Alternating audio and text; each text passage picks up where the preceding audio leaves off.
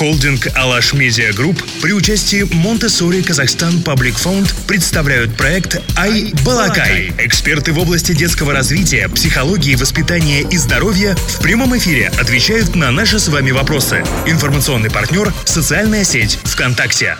Сегодня пойдет речь о том, почему некоторые дети становятся агрессивными и как эти проявления могут повлиять на взрослую жизнь. Действительно ли в этом виноваты компьютерные игры и телевизор?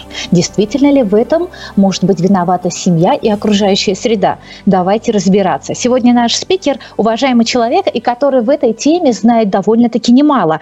Зовут нашего спикера Виктория Гончарова. Это руководитель семейного психологического центра игровой терапии Играниум – это детский игровой терапевт. Как показывают различные исследования, свою агрессию дети начинают проявлять уже в возрасте с двух лет, причем мальчишки в 3-4 раза гораздо активнее, чем девчонки. С чем это связано? детки даже с двух лет да, уже проявляют такие агрессивные стремления. На самом деле это происходит еще и раньше. Знаю по собственному опыту, потому что я работаю с детками от полутора лет. На самом деле здесь а, завязка такая очень глубокая, потому что те эмоции, которые находятся в каждом из нас, да, а, иногда их бывает вот достаточно, и ребенок может сам с ними справиться. Но если по каким-то обстоятельствам, да, которые складываются в жизни у ребенка, ребеночка переполняют какие-то чувства, то а, самостоятельно он уже справиться не сможет. И что такое агрессия? По сути, это крик души ребенок сам не может ничего сделать и кричит родителям так, как просто умеет, да, помогите, я не справляюсь. Про причины, да, на самом деле это могут быть причины, которые происходят в семье. Например, э, это развод родителей, это может быть ожидание братика либо сестры, это может быть э, утрата внимания одного из родителей. Важно, конечно, чтобы в жизни много было родительского внимания, заботы, чуткости. И если вдруг да, у ребеночка это уже случилось, то есть это как ну, один из этапов такой вот фиксации, в зависимости от того, сколько было ребенку лет, 2, 4, 6, 11. И дальше ребенок эмоционально может зафиксироваться, да, ему сложно будет расти психологически. Поэтому, когда ко мне обращаются с запросом именно э, с таким актуальным да, по поводу агрессии, то всегда есть момент диагностики, когда ребенок оказывается в специально оборудованной игровой, где есть много игрушек. Это наш инструмент игровых терапевтов, где игрушки — это слова, а проигрывание — это речь. Этот метод предполагает, что ребенок может даже не говорить. То есть достаточно э, выборы отслеживать, да, сценарий, сюжет. Недирективная игровая психотерапия. Звучит она так. И здесь э, речь про то, чтобы давать ребенку возможность раскрыться. И в работе с агрессией очень важно быть чутким, чутким психологом, чутким взрослым, чутким родителем, потому что за агрессией стоит очень много, как я уже озвучила, да, такого крика и призыва. Агрессия, она бывает, ну, а, она в трех направлениях. Да? Это вот игрушки, это взрослые, это люди, и агрессия, которая направлена на самого себя. Когда мы говорим о том, что, что же делать, дети нас не, не слушаются, да, то мы можем даже не, не догадываться, не знать, не замечать, что есть и аутоагрессия. То есть ребенок выбирает не проявлять, не выпускать свой пар куда-то вот вовне, а выбирает другую историю. Да, я буду хорошим, чтобы меня хвалили, я буду оправдывать ожидания мамы и папы, но при этом я все буду удерживать в себе все эмоции остаются внутри ребеночка, да, и чтобы их сдерживать, чтобы, не дай бог, не проявить, работает активно тело, тело, и тогда мы можем встречать психосоматические проявления, да, такие как кожный зуд, mm-hmm. такие как тики, заикание, в зависимости от того, где именно зафиксировалась та или иная эмоция. Агрессия — это она стартует с некого момента, с некой вот травмирующей ситуации. И чем раньше мы увидим, тем благоприятнее и быстрее будет прогноз на восстановление.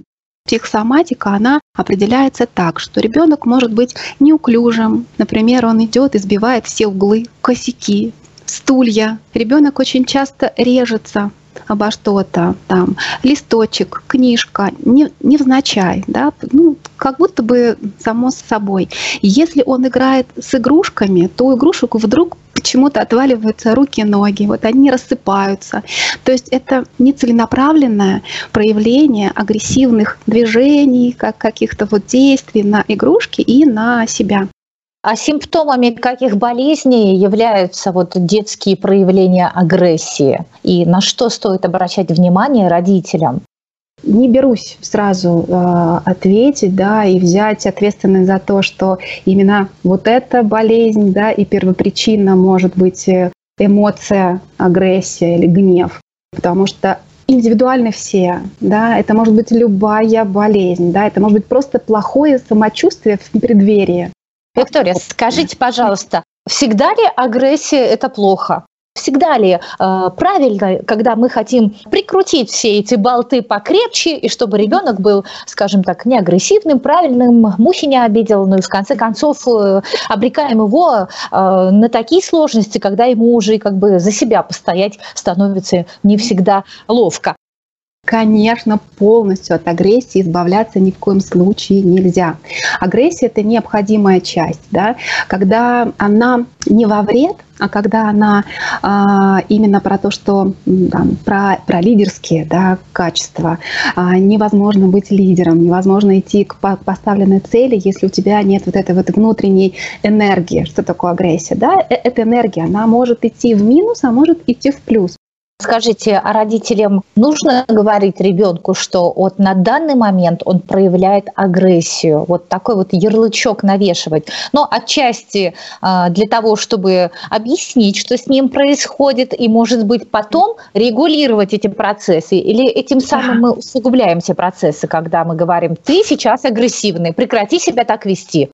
Эта фраза, ее надо разделить. Ты агрессивный, мы оставляем а вторая часть как звучало прекрати, себя так вести. прекрати, да, это вот, вот тот запрет, который нужно убирать. То есть он не про содружество, он не про понимание.